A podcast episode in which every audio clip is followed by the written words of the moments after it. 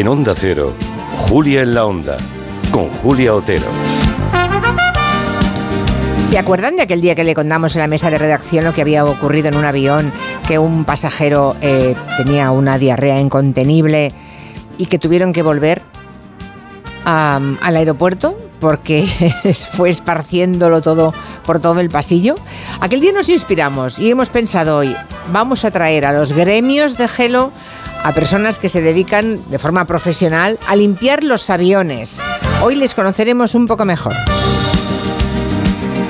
También tenemos Orden Mundial, un repaso a la política internacional con Blas Moreno y Eduardo Saldaña. Buenas tardes a ¿Qué los tal? dos. Buenas tardes. Hola, Julia. ¿Os acordáis de aquella noticia? Sí. Creo que era en Canadá, ¿no? Un, un poco, un poco escabroso. O sea, eso, yo de ¿eh? hecho le iba a decir a Blas porque mi familia trabaja en el mundo de en la mecánica aeronáutica y dicen que limpiar los, los bidones donde se almacenan los residuos de- ¿Sí? del avión es bastante desagradable, Julia. ¿Ah, sí? Sí, sí, yo, vamos, es lo que siempre me ha llegado. Bueno, pues se lo preguntaremos también a estas dos profesionales que van a venir y que nos van a contar que cuando nosotros, el último pasajero, sale del avión, entran Ah, automáticamente amigo. ellos por detrás al momento y a lo mejor tienen 15 o 20 minutos en los vuelos Además, domésticos. además corriendo, claro. Claro. Claro, corriendo. Y yo diría que en algunos casos, no sé si todas las compañías limpian, ¿eh? Yo creo que no todas, pero bueno, luego le preguntaremos. sí. Tienes ahí cinco minutos, diez minutos. Sí, le preguntaremos enseguida. Por cierto, em, ¿qué pregunta vais a dejar hoy para que los oyentes jueguen a ver si se la saben? Pues como esta semana, Julia, eh, estamos hablando de tema de drogas y narcotráfico, por desgracia, por el tema de Barbate, la Sí. pregunta va por ahí. Y es, ¿cuál es el puerto de la Unión Europea con más incautaciones de cocaína?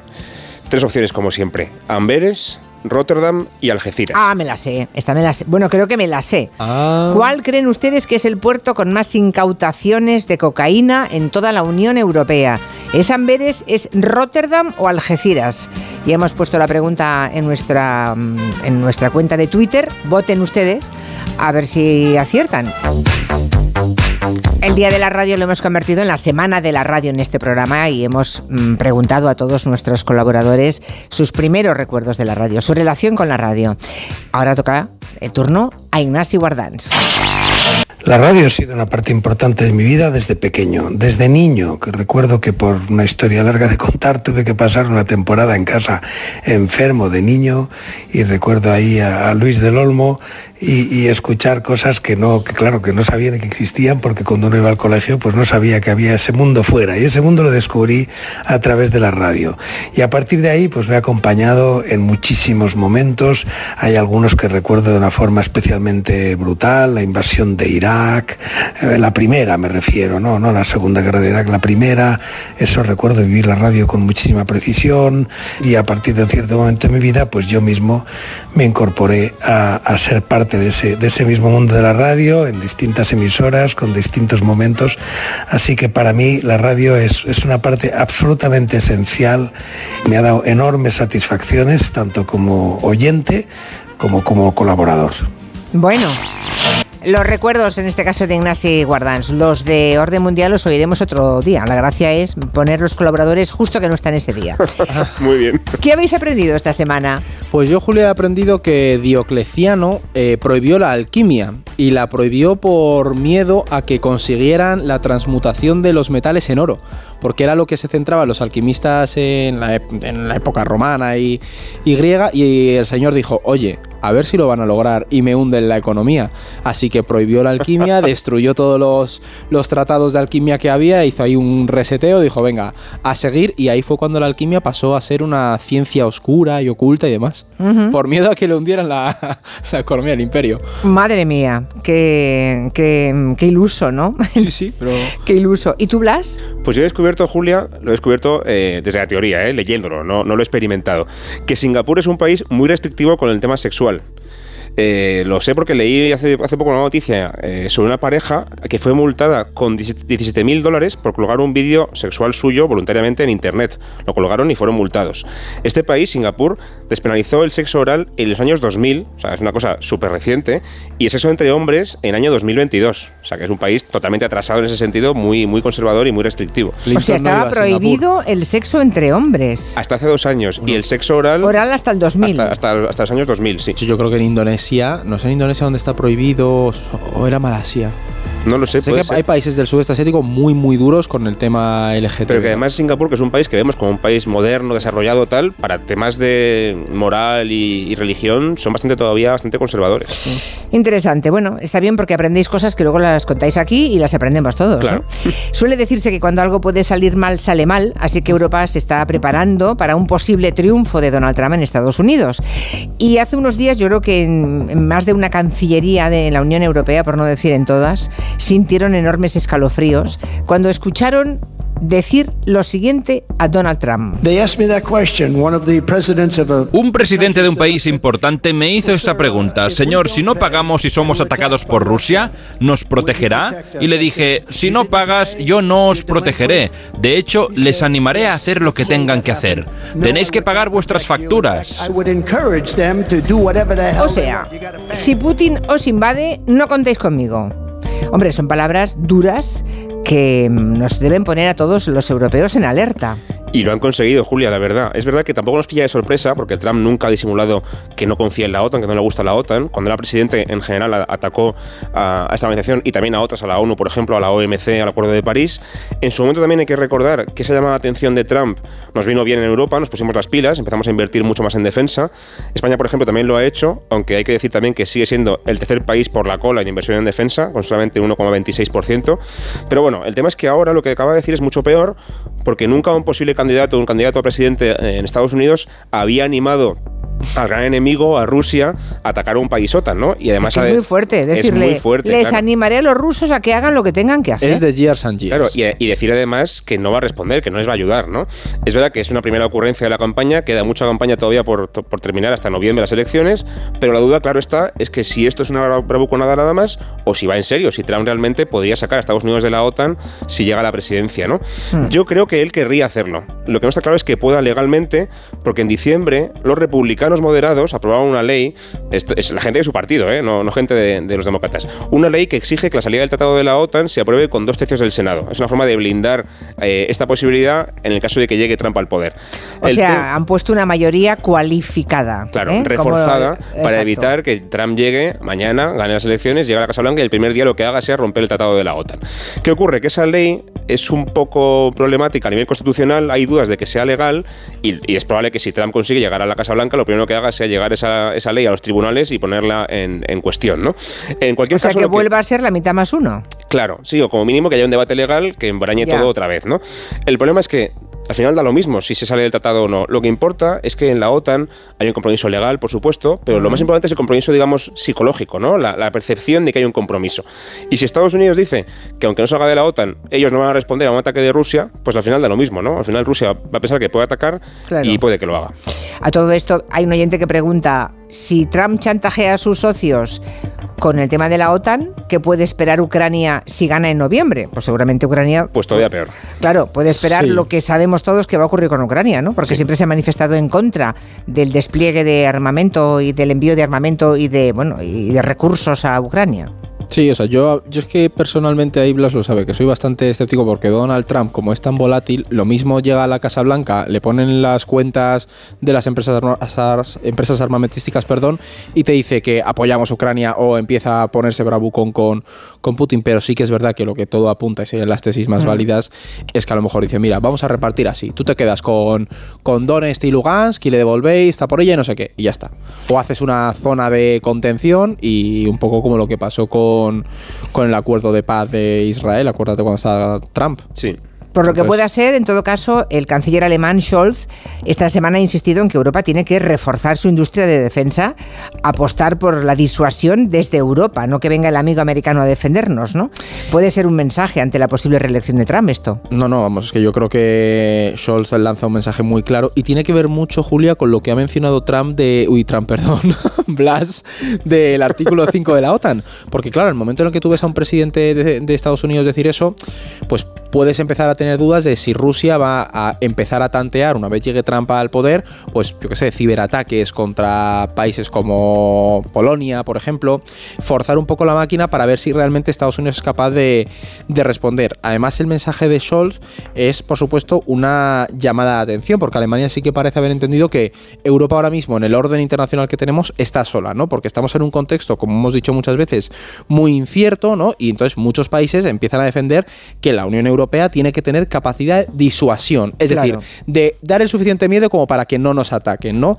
Y esto, de hecho, no implica solo producir armamento, Julia, también implica eh, saber desarrollar o tener una estrategia para sustituir servicios en el ámbito de la seguridad que dependen de Estados Unidos, es decir, almacenamiento en la nube, por ejemplo, de de información estratégica para los estados. Eso tiene que empezar a venir cada vez más a Europa. Telecomunicaciones, tema Exactamente. nuclear, todo eso. Y ese es el otro punto clave, el que mencionaba Blas, el tema nuclear, Julia. Empieza a haber un debate interno dentro de la Unión Europea sobre si Europa tiene que tener más armas nucleares o no. Y luego el gran melón es en aspectos de toma de decisiones. En un mundo más fragmentado hay que tomar decisiones más rápidas y aquí tenemos, Julia, la unanimidad. Y a un señor que, por ejemplo, se llama Víctor Orbán. Ha robado Hungría. sí. Claro, entonces tú en ese caso tienes que decir, mira, a lo mejor hay que cambiar y modificar cosas porque también un aspecto de defensa y seguridad es poder decidir rápidamente y no depender de que un tío, porque tiene alianzas con alguien, te frene toda la Unión Europea. Claro, porque igual a Orbán no le importa que le invadan los rusos. No, si no han invadido las cuentas. O que invadan a otro país de cerca, ya Claro. está. le Eso igual. es. Hmm. Bueno, toda la polémica esta se produce la misma semana en la que se celebra la conferencia de seguridad de Múnich. Ahí se van a reunir los líderes y van a, a precisamente hablar de los desafíos en materia de seguridad que hay, ¿no? ¿Qué, qué creéis que, qué se espera para la conferencia de este año? Pues esta conferencia, Julia, es muy importante. Es una conferencia anual en la que se reúnen líderes importantes, primeros ministros, presidentes. Aún no tenemos la agenda concreta, no sabemos quién va a ir o no, pero se publicará entre hoy y mañana. Lo que sí tenemos ya es un informe anual de la conferencia que se publica cada año y que es una fuente estupenda para conocer los riesgos que perciben los países importantes en la conferencia, ¿no? Y también expertos en política internacional. Y el informe de este año se centra en una idea que me parece muy interesante, que es, como decía Edu, vivimos una época de gran tensión geopolítica muy convulsa, pero los países, en vez de cooperar, están en un sálvese quien pueda. Aquí cada uno va a hacer lo que pueda por salvarse por su cuenta, y el problema es que tenemos un, problemas tan graves que no se pueden solucionar cada uno por su cuenta, hay que cooperar. Y si no cooperamos, podemos estar, acabar estando peor de lo que estamos ahora mismo. ¿no?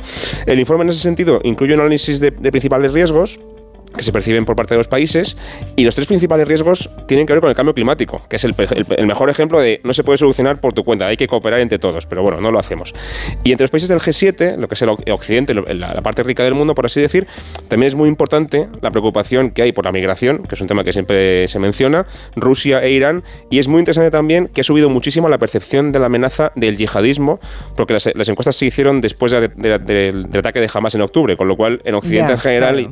se, se percibe mucho Bueno, esta hecho, historia. Yo creo, el otro día me contaban que hay mucho temor de ataques eh, terroristas en Eurovisión este año por el tema de Israel y la presencia. Decía, Mm. ojo a, a ataques. Eso hay que eh, contarlo también en sí, Geno un sí, día, el tema de Eurovisión con Israel, porque sí, sí. va a ser polémico. Sí, va a ser polémico. Hay muchos países que no están, y, y sobre todo hay opiniones públicas, no sé con, con qué magnitud en diferentes países de Europa que no están de acuerdo en que participe eh, Israel. Bueno, es que con Rusia se, Un día se- lo miramos, se hizo unánime, vamos. en un momento. Sí. Pero vamos, que hay geopolítica hasta en Eurovisión, especialmente Sí, en Eurovisión. Sí, sí, ¿eh?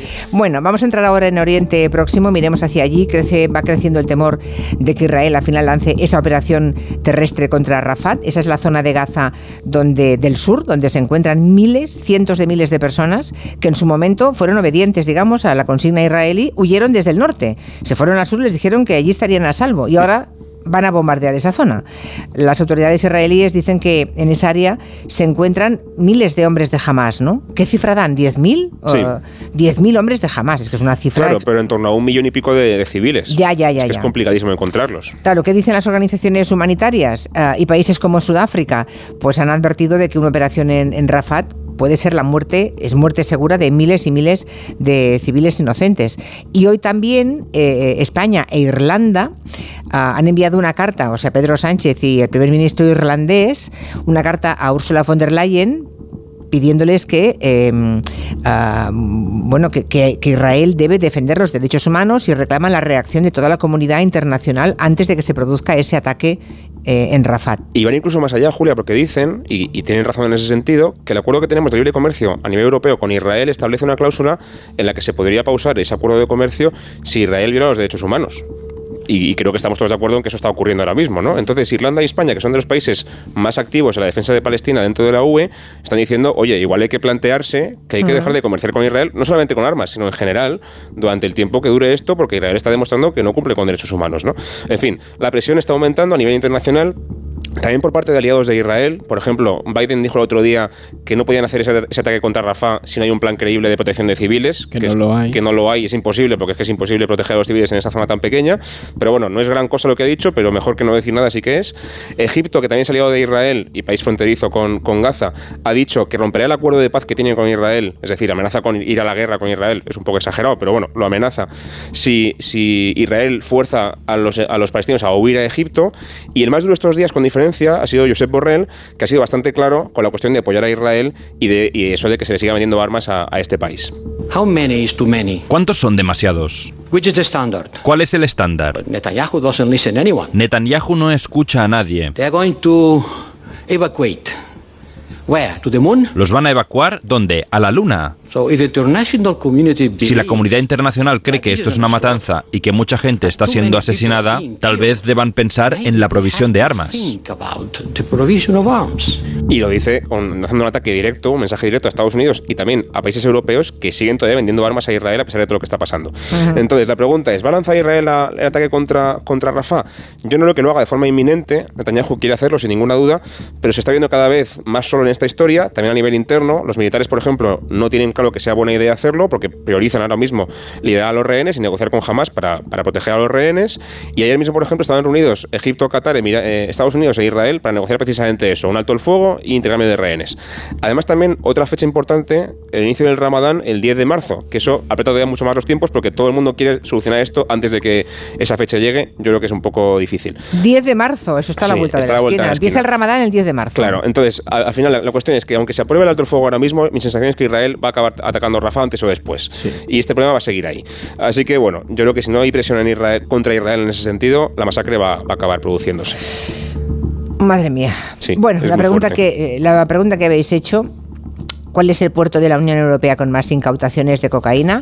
Que sepáis que de momento gana Rotterdam por bastante, un 41,2% de los oyentes cree que es Rotterdam, seguido de Algeciras en un 30,2% y por último Amberes con un 28,6%. Pueden seguir votando, ¿eh? les damos tres minutos más. Mientras hablamos un poco de Gibraltar, ya que estamos hablando de incautación de droga, un poco viendo la dimensión internacional de lo que ha ocurrido con esos dos guardias civiles en, en el estrecho de Gibraltar, ¿no?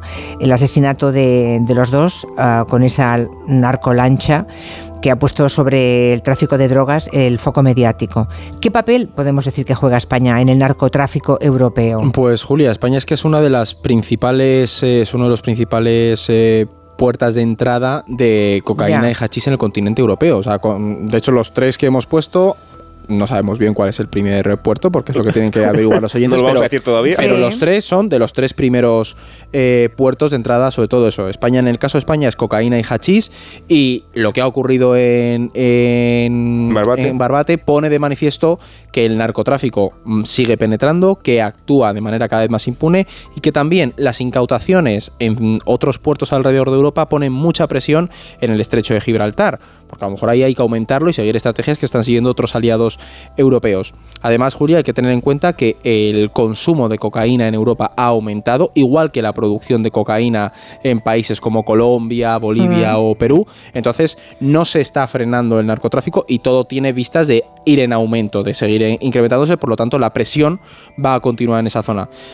Es probable que nos Tremendo. encontremos con una respuesta de Eso. mano dura. Yo creo que es lo que vamos a tener en el corto plazo. Pero lo que estamos viendo es que tiene mucho arraigo regional y quien haya pasado por la línea o conozca un poco la provincia de Cádiz sabe cómo funciona el tema del narco allí y que, que está muy integrado en, en los distintos estratos sociales, políticos y económicos. Pues eh, si al narcotráfico no se le para de alguna forma, se infiltra hasta lo más profundo de los estados. ¿eh? Claro, pero como o se desarrolla Es un- una estrategia bien planeada, Julia, Claro. o como solo sea internacional. claro, o sea, no puedes hacerlo sin la colaboración de Gibraltar y Marruecos, ¿sabes? Porque es un paraíso fiscal y un régimen que que mira para otro lado con las plantaciones de hachís. Bueno, pues me temo que también de ese tema seguiremos hablando. Vamos a ver cómo ha acabado la encuesta, la pregunta que habéis hecho a los oyentes. ¿Cuál de los siguientes puertos de la Unión Europea tiene más incautaciones de cocaína?